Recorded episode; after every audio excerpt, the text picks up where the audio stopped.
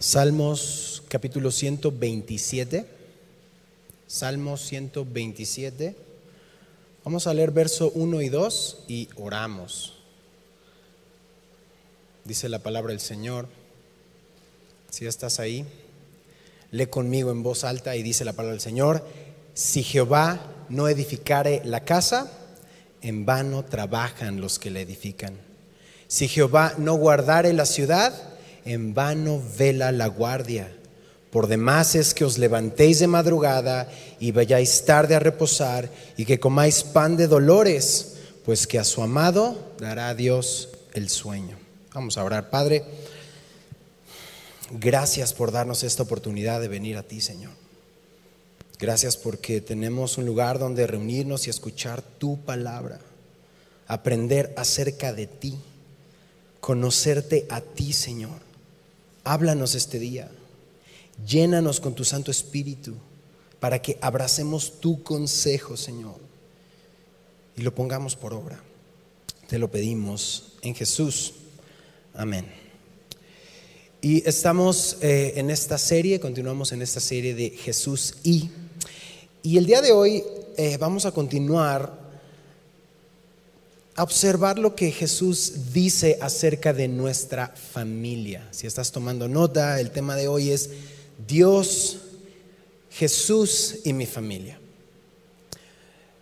Y es un tema tan amplio que no pretendo ni llegar al 2% de lo que implica un tema tan importante como lo es la familia, porque todos somos parte de una familia.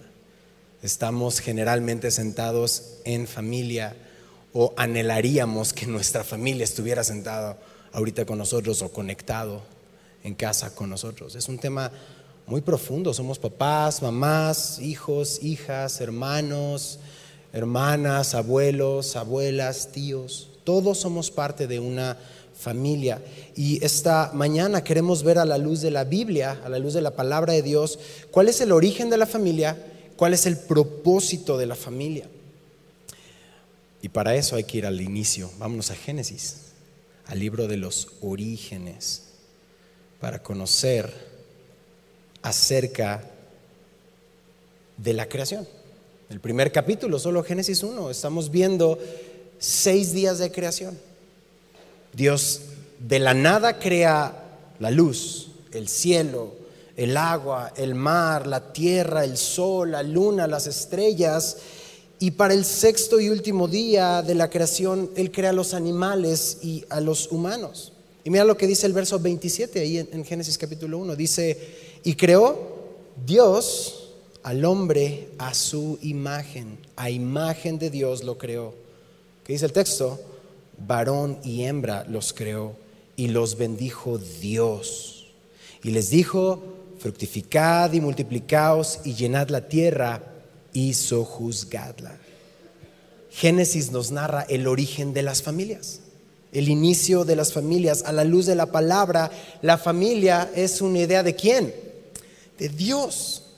La familia fue creada por Dios, sale de la mente de Dios. El hombre no inventa la familia, el gobierno no inventa la familia, quien inventa la familia es Dios. Y como cristianos necesitamos renovar nuestro entendimiento y no amoldarnos a este siglo porque el mundo tiene muchas ideas de lo que una familia es.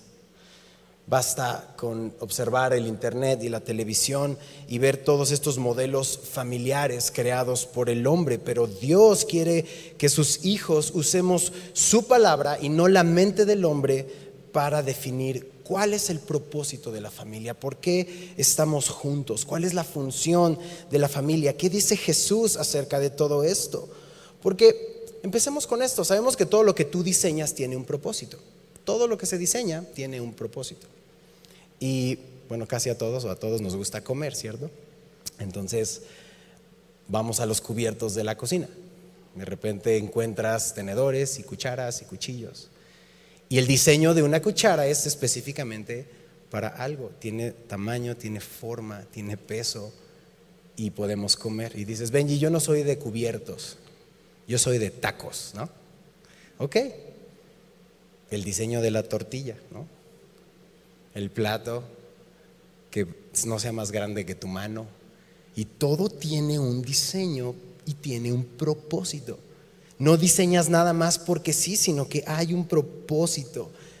Si vemos, me gustan los carros y cómo diseñan los autos, la mecánica, cada cable, cada em, parte de la mecánica de un motor, cada botón, todo tiene un diseño. Entras al auto y ves todo lo que se diseñó por un diseñador y hace algo específico. Lo mismo sucede con mi familia, con nuestras familias. Las familias tienen un diseño de Dios y por ende tienen un propósito.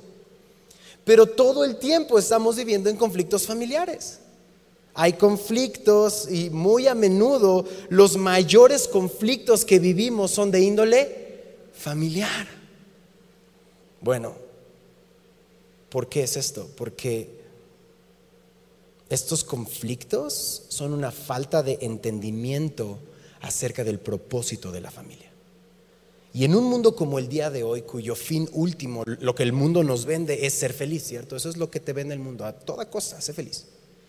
Y entonces si piensas de esa manera, bueno, la razón de la familia es mi felicidad y entonces se enfocan a tener una familia es para que yo sea feliz. O lo puedes ver de un lado social, ¿no? Un punto cívico. La familia provee la solidez a la sociedad. Y es, es verdad, ¿no? Pero una y otra vez, con el pasar de los años, se nos dice que llegar al ocaso de tu vida y poder ver a tus hijos y a los hijos de tus hijos, eso te dará la plenitud de vida.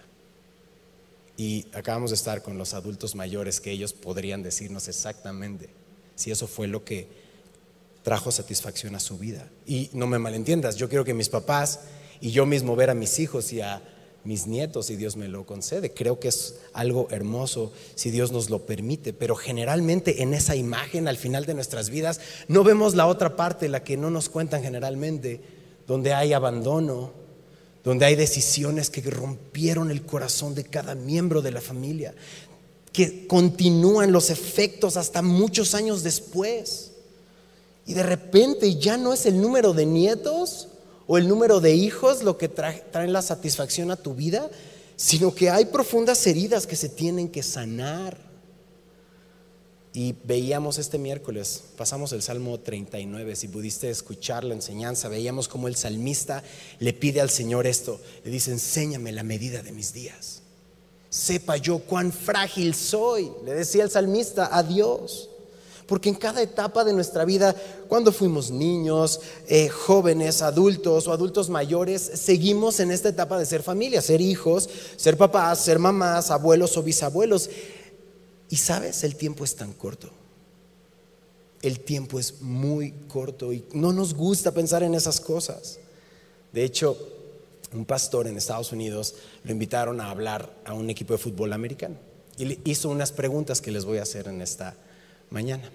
Él entra a este lugar y están estos atletas enormes, este, eh, listos para el partido y, van a recibir una palabra de este pastor y les pregunta, y yo les pregunto esta mañana a ustedes, les, les dice algo como esto, les dice, ¿quién de ustedes, auditorio, hermanos, conoce el nombre de sus cuatro abuelos?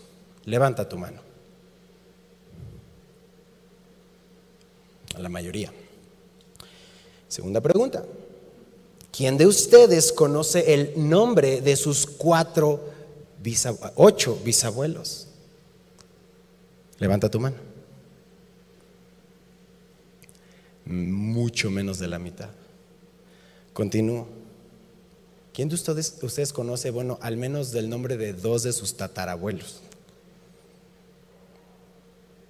¿Quieren que siga? Decía el pastor a estos hombres corpulentos y millonarios y atletas, les decía, es decir, que estamos a dos o tres generaciones de ser completamente olvidados. Y de estos hombres fuertes empezaron las lagrimitas, ¿no? El tiempo es muy corto y nuestra memoria o la memoria de nosotros se va. Y tú así de, ah, no, no voy a dejar eso, a partir de ahora voy a subir todas las fotos a mi red social para que nunca se olviden de mí, ¿no? Igual después desactivan tu cuenta, entonces es exactamente lo mismo. El Salmo 39, 4 está diciendo, hazme saber, Jehová, mi fin. Y cuánta sea la medida de mis días, sepa yo cuán frágil soy. Y el salmista, como hoy nosotros esta mañana fría y lluviosa, le decimos al Señor, hazme saber que soy frágil.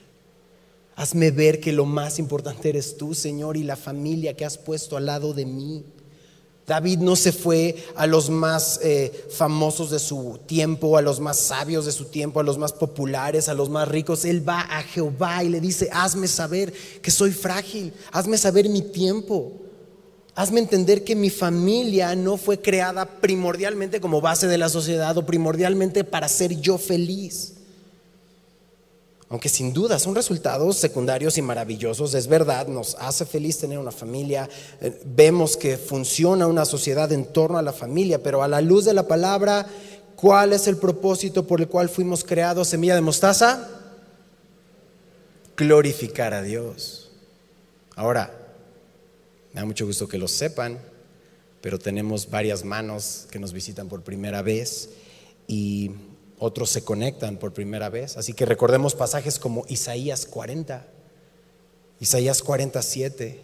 Subráyalo si, si, si son de esos versos que hay que tener subrayados en nuestra Biblia y tatuados en nuestro corazón. Dice Isaías 47, todos los llamados de mi nombre, que dice el texto, para gloria mía los he creado, los formé y los hice. ¿Para qué fuimos creados? Para la gloria de Dios. Ahí está nuestro propósito. Sí, Benji, ya sé, siempre me lo dicen, todos lo sabemos, pero ese propósito no me gusta, no me divierte, no me convence. Si ese es el caso, es porque aún no hemos entendido lo que Dios ha hecho por nosotros. No hemos entendido que separados de Él, nada podemos hacer. Y eso incluye nuestra familia. Dios es nuestro todo, Jesús es nuestro todo y fuimos creados para su gloria, fuimos creados para la alabanza de la gloria de su gracia. Así que lo veíamos hace pocos domingos, necesitamos abrazar con todas nuestras fuerzas este propósito en nuestro corazón.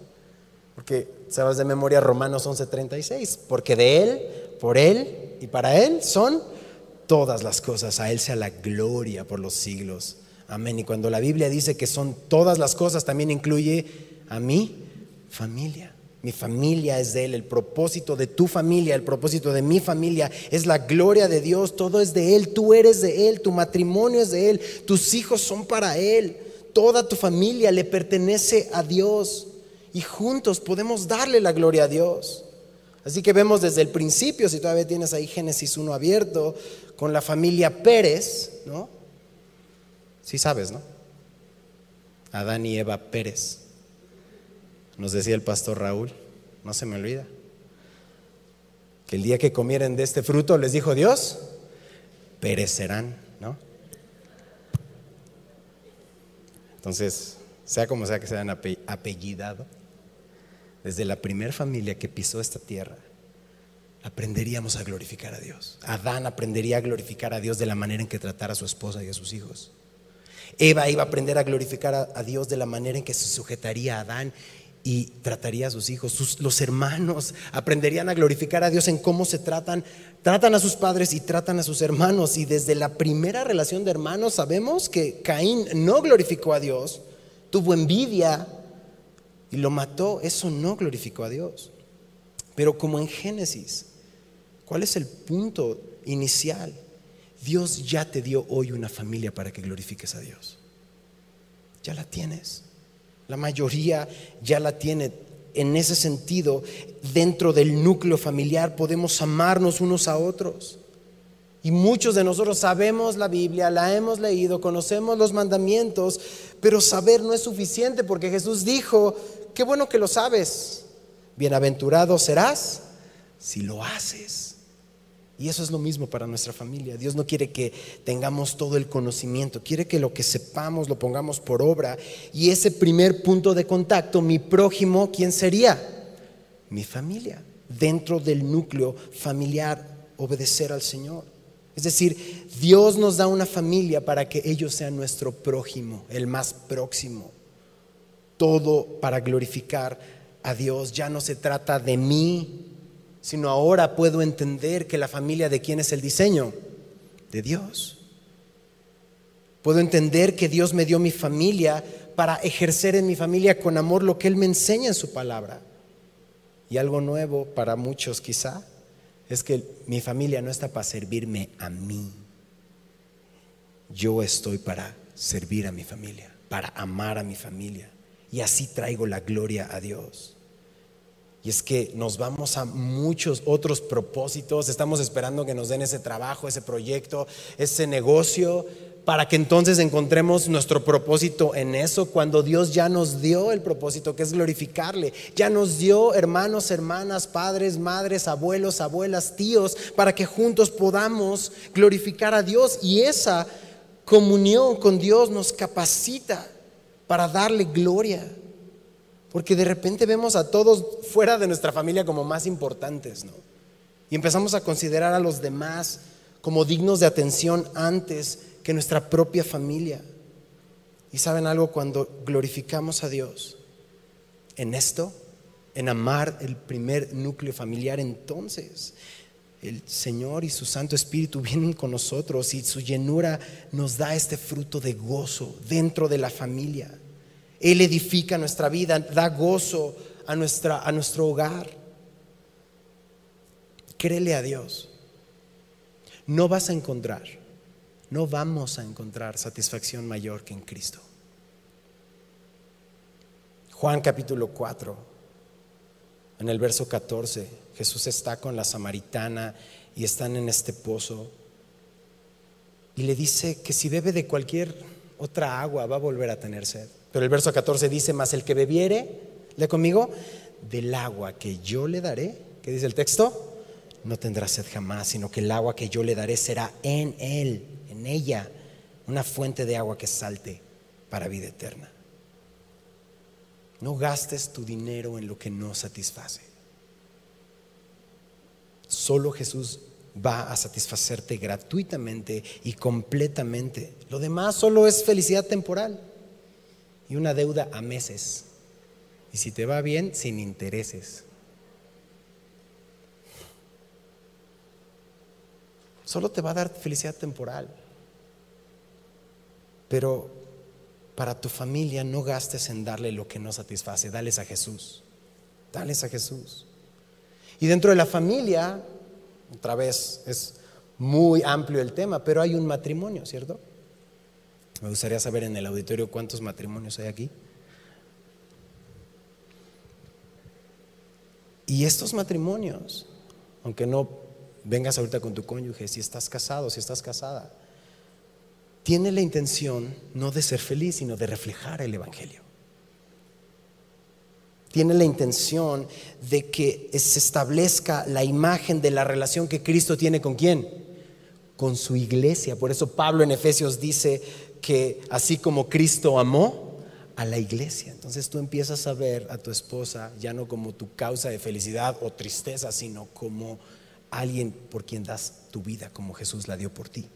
En consecuencia, así como la iglesia nos sujetamos a Cristo, la esposa se sujeta a un esposo que se ha sujetado a Dios. Así que no es una cuestión de capacidad o diseño, sino de función permitir que Dios sea glorificado y que capacite al esposo y capacite a la esposa para el diario vivir. ¿Qué es lo que quiere la mujer? Amor. ¿Qué es lo que quiere el hombre? Respeto. Y en la búsqueda de esto, entre muchas otras cosas, cuando vienes al Señor y cuando tu foco es la gloria de Dios, estas dos cosas, amor y respeto, suceden cuando Dios es glorificado en tu matrimonio. Porque no estás viendo para ti, estás viendo para la gloria de Dios. Está el matrimonio y generalmente el matrimonio que vienen, los hijos. Y pueden ser biológicos o por adopción, son hijos. Y si todavía está abierto en Génesis, dice el verso, y los bendijo Dios, ¿y qué les dijo? Fructificad y multiplicaos y llenad la tierra. Y cuando está hablando de esto, hay un concepto, no es tener hijos por tener hijos, ¿no? o muchos hijos, sino que Adán y Eva y sus hijos después de ellos iban a glorificar a Dios al tener hijos y enseñarles a glorificar a Dios también, a pasar esta imagen y propósito que ellos tenían de dar la gloria a Dios, cuando tú le enseñas a tus hijos que su propósito es la gloria de Dios, estás cumpliendo el propósito de glorificar a Dios. Estás pasando esto a las nuevas generaciones. Glorificas a Dios en tu matrimonio, glorificas a Dios con tus hijos. Así que, tema práctico para tus notas antes de entrar en este, este salmo. Número uno, cualquier familia, cualquier edad y circunstancia, Dios va a llegar a tu vida, va a alumbrar y te va a restaurar. Número uno, tráeles la palabra de Dios a tu, a tu familia. Trae la Biblia a tu casa. No nada más que esté ahí, ¿no? Muy bonita, de piel, con comentarios, sino trae a la mesa, a la sala, al lugar en donde estén, para que lean, crean y obedezcan. Y, leer nos corresponde a nosotros, pero el creer es un regalo de Dios. Trae la Biblia a casa. Habla a tus hijos acerca de la palabra de Dios. Número uno, trae la palabra a tu casa. Número dos, si estás em, en este matrimonio, hablando a los casados, refleja el Evangelio en tu matrimonio, da la gracia que Dios te dio a ti. Porque muchos empezamos a ver a nuestra esposa o esposo con ojos terrenales y no como Dios nos ve. Y pensamos que no, no merece gracia. Nosotros tampoco. Necesitamos abrazar la gracia de Dios para nosotros poder dar la gracia. Refleja el Evangelio en tu matrimonio. Número tres, enseña a tus hijos a glorificar a Dios. Enseña a tus hijos a amar a Dios. Es, un tema de todos los días. Todos los días empiezas a caminar en este núcleo familiar que Dios nos dio para aprender a glorificarlo. ¿Y qué dice ahí en, el, en Génesis 1, en el verso 31, solo la primera parte? Mira lo que dice. Y vio Dios todo lo que había hecho y aquí que era bueno en gran manera. Y, todo incluye el matrimonio e incluye la familia. Pero ¿cuántas veces dentro de la iglesia, ni siquiera nos vamos a ir fuera del auditorio. O dentro ahí en casa, los que están conectados. Vemos a nuestra familia y quizá decimos, pues no es tan bueno en gran manera. Como que no aplica, como que no es algo que disfruto. Ya me quiero salir de aquí. Hay problemas familiares, hay dificultades, hay separación, violencia, divorcio, abuso y hasta en ocasiones suicidio por tanto conflicto comprometerme con alguien de por vida, amar de por vida, no, gracias, eso es anticuado. Tener hijos, no, es una carga que prefiero evitar. Eso es el mundo hablando. Otros piensan que honrar a los papás también es absurdo y vaya que el mundo ha logrado quitarle a la familia el valor que Dios le dio cuando la creó. Y saben que es un problema del corazón, es un problema de pecado, porque el pecado nos ha quitado la capacidad de cumplir nuestro propósito en familia, de glorificar a Dios. Muchos estaban a punto de casarse antes de la pandemia y la pandemia detuvo un montón de bodas, ¿no? Pero bueno, ya no tantas, porque ahora ya te dicen, ¿te vas a casar? ¿Contra quién? ¿No? Eres muy joven para morir, ¿no? Mejor viaja, vive tu vida, después te casas. Y es que claro, porque el mundo no ve la familia y el matrimonio como algo bueno en gran manera, lo ven totalmente diferente, como una carga. Tener hijos es un estorbo para la realización personal. ¿Y qué te ofrece el mundo? Pues mata a los hijos, listo, abórtalos. El pensamiento que el mundo pone es nuestra felicidad temporal sobre la gloria de Dios. Y cuando eso sucede, todo se echa a perder. Así que como este tema aplica a todos nosotros, quizá estamos enfrentando estos textos y quizá nuestras decisiones han sido más a la manera del mundo que al plan de Dios. Pero hoy tú quieres ver a tu familia como algo bueno en gran manera. Ven al Señor, pídele, pidámosle que cambie nuestra manera de pensar, que cambie nuestra manera de ver las cosas, que ya no se trate de nosotros, que se trate de su gloria dejar de ver a la familia como alguien que me sirva, sino nosotros poder amar a, nuestros hijos. Y saben, es algo imposible en nuestras fuerzas. Necesitamos un Salvador porque separados de Dios, nada podemos hacer. Así que regresa al Salmo 127 Estos dos versos los vamos a ver rápidamente y tomar algunas notas para aquellos que toman notas. Algunos piensan que este salmo, el 127, fue escrito por David para Salomón, su hijo. Otros piensan que, ese, que el que lo escribió es Salomón. Pero realmente lo que estamos seguros es que la pluma no importa, quien importa es quien escribió fue el Espíritu Santo para decirnos que separados de Dios es imposible.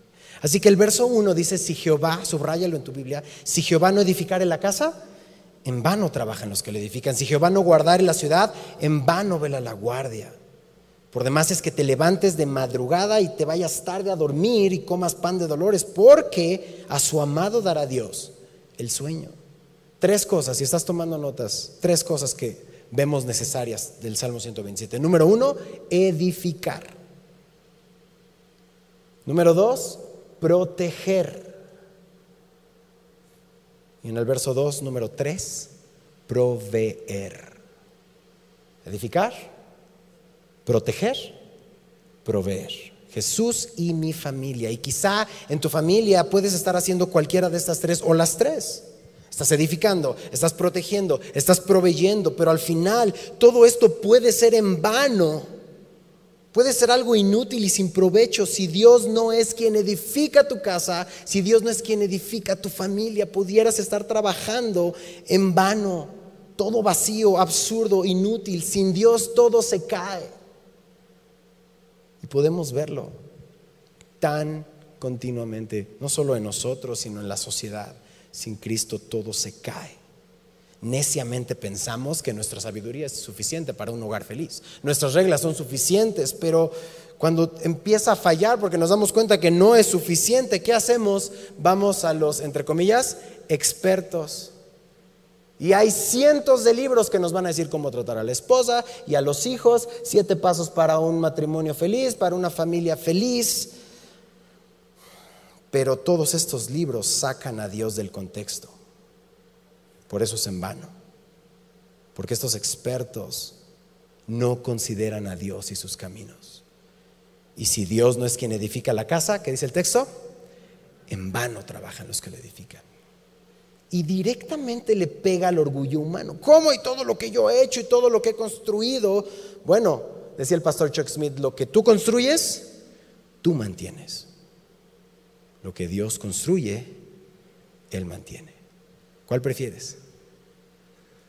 En tus fuerzas son las fuerzas del Señor. Necesitamos poner a Dios como el centro de nuestra familia, como el que edifica nuestra familia, porque si no, nuestro matrimonio y nuestra familia estarían o están perdidos sin Dios.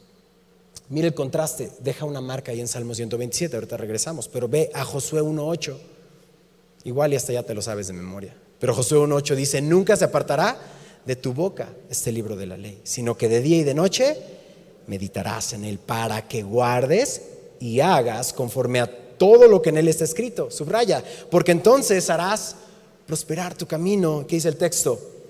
Todo te saldrá bien. De todo en vano a todo te saldrá bien. Así es Dios. Escoge. Tan sencillo, pero tan difícil porque nuestras fuerzas no podemos. ¿Y cuál es la condición o qué es lo que está diciendo Josué? Bueno, medita en la palabra, porque va a haber una consecuencia directa de haber estado o no en la palabra de Dios. Y tú y yo lo sabemos, cuando hemos estado en esos tiempos de decisiones importantes de la Biblia y no, de, la vida y no fuimos a la palabra y fuimos a nuestros sentimientos y emociones, todo se cayó.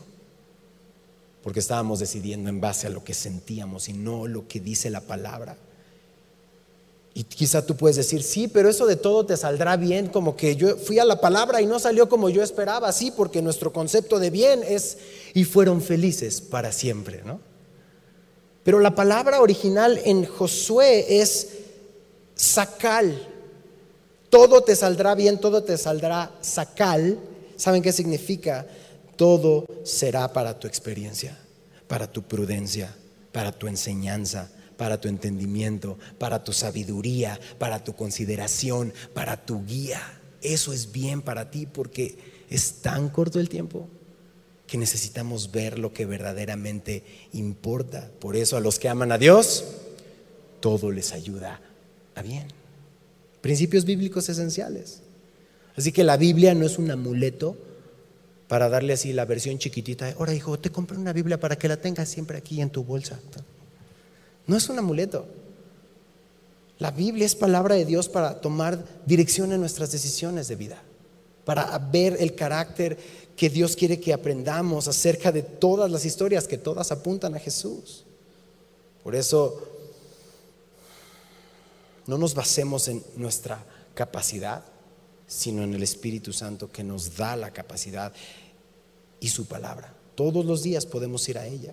Ya no vivo yo, vive Cristo en mí. Entonces yo puedo amar a mi esposa, puedo amar a mis hijos, ya no en mis fuerzas, sino es Jesús amando a mi familia a través de mí. Y eso lo cambia todo. Cuánto tiempo estamos pasando nosotros solos y en familia en la palabra de Dios. Y creo que ninguno de nosotros, ninguno de nosotros podemos levantar la mano diciendo que lo hemos hecho bien hasta ahorita. Ninguno. Pero Dios hoy nos está enseñando o nos está recordando que hoy tenemos en nuestras manos y a nuestra disposición su palabra para ser lavados, para que Él edifique nuestra familia. Si ya no quieres seguir trabajando en vano, entonces deja de confiar en la sabiduría del mundo. Ven a la palabra de Dios, deja que la sabiduría de Dios gobierne tu casa.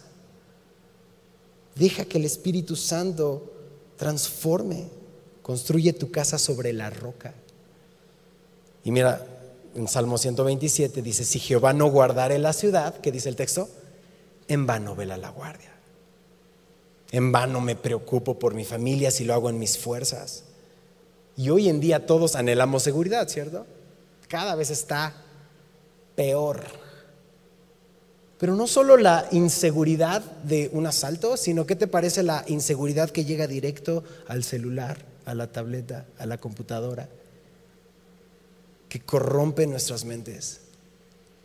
Esa inseguridad que no se ve directa eh, como de alguien que viene contra nosotros, pero sí está directamente relacionado y por más seguridad que yo planeé y establecer para los dispositivos, si Jehová no guarda la vida de mis hijos, en vano son mis esfuerzos. Claro, pidamos al Señor sabiduría, todos los que somos papás, de cómo tratar este tema para nosotros y para nuestros hijos.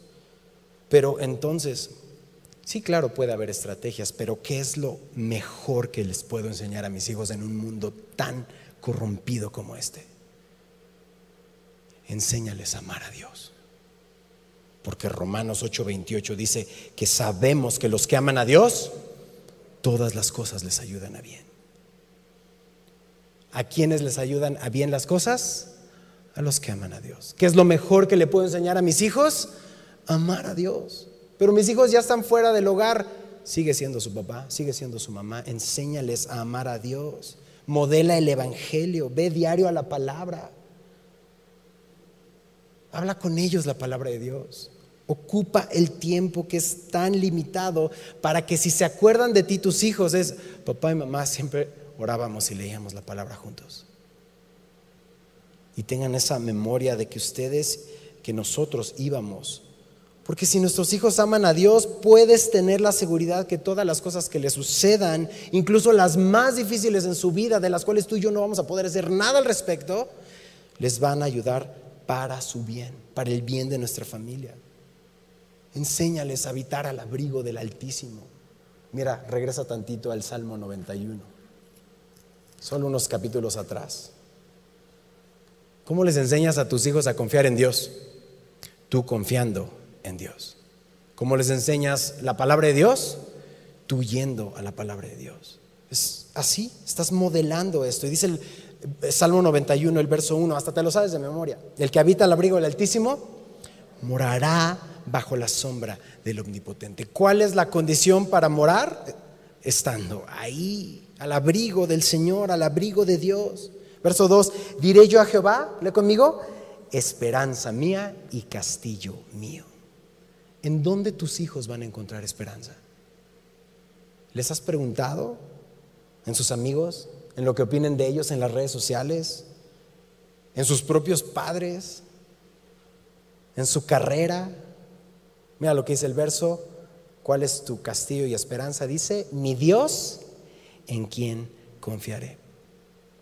Quizá una buena tarea para nosotros papás, después de la reunión, busquemos un momento con nuestros hijos. Yo sé que hay de muchas edades, pero sería muy bueno preguntarles, hijo, hija, ¿qué tú piensas que es lo más importante para mí? ¿Dónde tú crees que está mi confianza? Solo escúchalos. Ellos nos conocen. Ellos ven, aparte de nuestra cara de domingos, la de lunes y martes y miércoles. Escúchalos. Porque cuando enseñamos a poner nuestra confianza en Dios y nuestros hijos ponen su confianza en Dios y su amor en Dios, mira la promesa del verso 14, ahí mismo en el Salmo 91. Si tienes un, marcador, subraya. Mira lo que dice el verso 14. Por cuanto en mí ha puesto que su amor promesa, yo también lo libraré. ¿Qué más? Le pondré en alto por cuanto ha conocido mi nombre. ¿Qué más? Me invocará y yo le responderé. Con él estaré yo en la angustia. Lo libraré y le glorificaré. Verso 16. Lo saciaré de larga vida. Y le conmigo. Y le mostraré mi salvación. ¿No es lo que quieres para tus hijos? ¿No es lo que quieres para tu vida, para tus hijas, para tu familia? Y es que es una obligación y responsabilidad de nosotros como papás proteger a nuestros hijos físicamente, pero ¿has pensado en la protección espiritual que necesitan tus hijos y tus hijas, tus nietos y tus nietas? Protección sobre sus corazones y sus pensamientos. Porque quizá pensamos, ay, ya no le quedan los pantalones y la ropita y ya sabes, estamos como muy viendo lo externo, pero hemos considerado los pensamientos con los que están batallando. Les hemos preguntado, hijo, hija, ¿con qué estás batallando? Déjame orar contigo. Cosas que les avergüenzan, que no te han dicho que han visto y que necesitan gracia y redención. Pero generalmente no van a ir, generalmente no van a ir solos. Es la palabra los que va a purificar. Y en esa confianza en ese momento, en esa media hora, en esos diez minutos o en esa hora que estén juntos con la palabra de Dios, entonces viene esa limpieza. Enséñales a depender de Jesús, enséñales a orar, enséñales a llevar sus cargas al Señor. Llévalos a Jesús. No los lleves a una religión cristiana. Llévalos a una persona. Llévalos a Jesús. Tal como los llevamos al doctor, una persona. Llévalos a Jesús, una persona través de la palabra. Porque si solo los llenamos de palabras y palabras y ven que no hay coherencia en lo que les hablamos y lo que nosotros hacemos como papás, entonces decía un autor que nuestras palabras más que como un fertilizante para que crezcan es veneno. Si nuestros hijos no ven coherencia, entonces los estamos vacunando. ¿Y cuántos casos? Sé que conoces varios de chicos diciendo, sí, mis papás eran cristianos, e íbamos a la iglesia, pero siempre estaban afanados todo el tiempo, discutiendo todo el tiempo. Íbamos a la iglesia como si no pasara nada, pero yo sabía lo que estaba pasando. Y no quiere ni siquiera estar. Tú y yo necesitamos la gracia de Dios.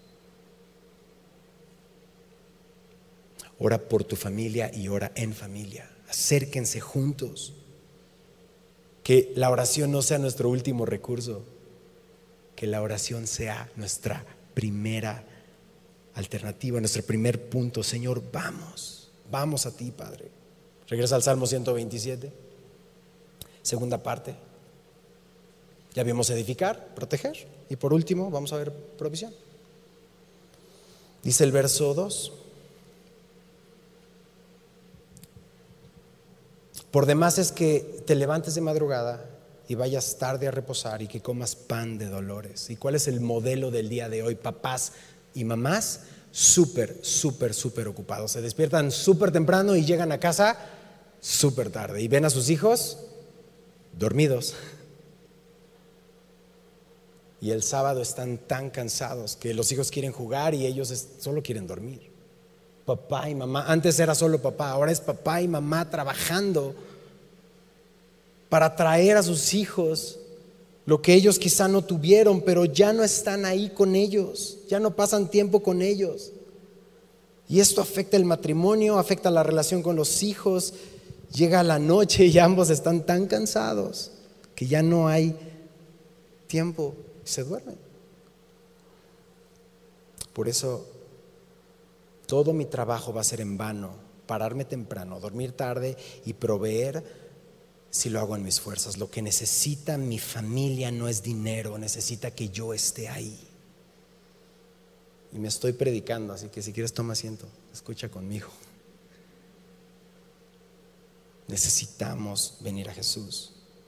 Necesitamos venir al Señor porque hoy en día esta mentira, tus hijos no necesitan cantidad, ¿qué te dicen? Necesitan calidad, hasta se lo saben, ¿no? Pero a ver, Día del Padre, igual te llevaron a, este, a comer y ya llegaste así con tu carta y dijiste, pues, el corte, ¿no? El más caro, pues ese sí ha de estar. Y de repente te traen tu plato y así un, jamoncito, ¿no? Y tú así de, ¿qué, es esto? Y no, pues es que es calidad, ¿no? Yo quiero cantidad y calidad, ¿no? Por lo que estoy haciendo. Nuestros hijos es exactamente lo mismo. Necesitan que nosotros estemos, pero también atendiéndolos mientras estamos ahí. Así que la voluntad de Dios es que trabajemos, proveamos para nuestra familia, pero busquemos primeramente el reino de Dios y su justicia. ¿Qué dice el texto? De todas las demás cosas serán añadidas. Si no estamos buscando primeramente el reino de Dios en nuestra vida y en nuestra familia, en vano es nuestro trabajo. Y terminamos como termina el Salmo 127, el, el verso, segunda parte, del verso 2. Pues que a su amado dará Dios el sueño. Al final dice que por más que trabajemos, el descanso verdadero, ¿de quién va a venir? De Dios. Solamente de Dios. Vendrá el que al que ama a Dios, el que es amado por Dios y todos somos amados por Dios, que dio a su hijo Jesús y quizá hoy estamos leyendo estos versos y estamos así casi todos diciendo, si no es que todos diciendo, yo no lo he hecho bien. Yo no lo he hecho bien y no sé cómo hacerlo bien. ¿Qué hago? Bueno, ¿qué, ¿qué hacemos? Abraza esto último. Descansa en el amor de Dios. Responde al amor de Dios. Porque el texto dice que a su amado dará Dios el descanso. Y todos queremos descansar. Dios nos ama demasiado Quiere salvarnos, quiere salvar a tu familia. La palabra dice que el, Evangelio es poder de Dios para salvación. Y quizás has perdido la esperanza de no ver que las cosas cambien por años. Permanece en lo que sabes. Permanece en el Evangelio. Descansa en que tú no tengas que edificar tu casa en tus fuerzas, que Dios edifica tu casa, que su palabra es la que edifica tu familia, que descanses en que Él es el que va a proteger a tu familia. Y que aunque les vaya en tiempos eh, difíciles, sabes que eso les ayuda a bien, porque aman a Dios, les enseñaste a amar a Dios. Descansa en Él porque Él es el quien, que va a proveer todo lo que necesitamos cuando lo necesitamos. Cuando buscamos primeramente el reino de Dios y su justicia. Dejemos hoy de trabajar hasta el cansancio en vano. Y otra vez les mencionaba al inicio, es, es un tema tan amplio, pero algo que sí podemos hacer a partir de hoy es cambiar nuestra perspectiva a la perspectiva de Dios. Cambiar nuestras prioridades. Es un tema de prioridades. La Biblia está poniendo un orden. Y quizás si pudiera darte estos cuatro puntos que veo en la palabra de Dios. Así que si tomas nota, ¿cuáles son mis prioridades? Número uno, mi relación con Dios. Haz cortes. Dale importancia a tu tiempo con el Señor a través de la oración y la lectura, a congregarte, a discipularte. Estos elementos son fundamentales. De tu relación con Dios, número dos, ¿cuál sería nuestra prioridad? Mi familia. Ojo, no pongas a tu familia antes que Dios, no conviertas a tu familia en un ídolo. Y dentro de nuestra familia primero va el cónyuge y después van los hijos, no al revés. Y es darles el tiempo, escucharlos, orar con ellos, conocerlos, amarlos, pastorearlos. ¿Qué dijimos en número uno? Dios. Número dos, familia. Número tres, tu trabajo. Pero ten cuidado que tu trabajo no sea un refugio para refugiarte de tu familia. Y de repente, no, es que yo les estoy dando todo lo que necesitan, ¿no? Pero ya no estoy ahí. No, no, justifiquemos el exceso de trabajo diciendo que es que esto es importante para lo más importante que es mi familia. No. Tú necesitas estar ahí con tu familia para que glorifiques a Dios, para que vean y modeles el Evangelio. Haz cortes, toma decisiones, porque muchas veces nuestro trabajo se convierte en un ídolo que no nos permite estar con la familia. Número cuatro, ahí ya entra tu servicio o ministerio. Porque tu servicio no tiene nada que ver con tu relación con Dios. ¿Cuántos pasan mucho tiempo en la iglesia, no? No con su familia y no con Dios. Y eso destruye iglesias, destruye pastores, destruye familias. Terminemos con esta lectura, Josué 24, 15, y oramos. Creo que esta es la oración que queremos al final. ¿Qué estamos a punto de leer? Josué está haciendo su discurso de despedida. Ya entraron a la tierra prometida, ya están habitando en ciudades que ellos no construyeron, disfrutando frutos que ellos no plantaron. Y Josué les dice esto, verso 15, y si mal te parece servir a Jehová, ¿qué dice el texto? Escoge hoy a quien sirváis. O sea, de que vamos a servir a alguien, vamos a servir a alguien. De nosotros depende a quién queremos servir. Si a los dioses a quienes sirvieron nuestros padres cuando estuvieron al otro lado del río, o a los dioses de los amorreos en cuya tierra habitáis, y esta te la sabes de memoria, ¿qué dice Josué? Pero yo y mi casa serviremos a Jehová. Lee conmigo esa porción, pero yo y mi casa serviremos a Jehová. ¿Cuál fue la respuesta del pueblo? Verso 16, entonces el pueblo respondió y dijo, nunca tal acontezca que dejemos a Jehová para servir a otros dioses. Inclina tu rostro, Padre, aquí estamos. Papás y mamás necesitados, familias necesitadas, rotas, heridas, Señor. Hemos herido, hemos lastimado y nos han lastimado, Señor, pero pero Dios, que es rico en misericordia, nos salvó. Padre, Padre, hoy clamamos por nuestras vidas, clamamos por nuestras familias. Ninguno lo hemos hecho bien. Te necesitamos, Señor. Hemos estado sirviendo a otros ídolos, pensando que solo se trata de nosotros. Le estamos dando más importancia al trabajo que al reino de Dios. Y esta mañana venimos juntos al pie de la cruz a reconocernos incapaces y a reconocer que fue tu sacrificio que nos abrió el acceso al Padre. Solo por tu sangre fuimos nosotros lavados, Señor.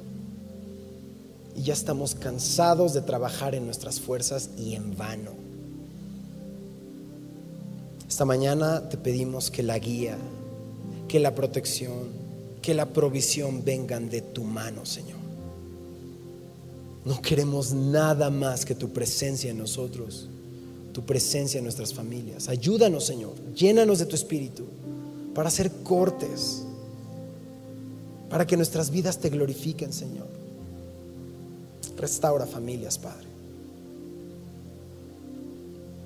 Y si estás en un conflicto familiar, pídele directamente al Señor, Señor, restaura mi familia. Usa tus palabras, restaura mi matrimonio restaura la relación con mis hijos. Señor, trae de vuelta a aquellos que aún están lejos de ti. Que a partir de hoy queremos decir juntos, yo y mi casa serviremos al Señor. Te lo rogamos en Cristo Jesús. Y juntos decimos, amén. Vamos a ponernos de pie y despedirnos adorando al Señor.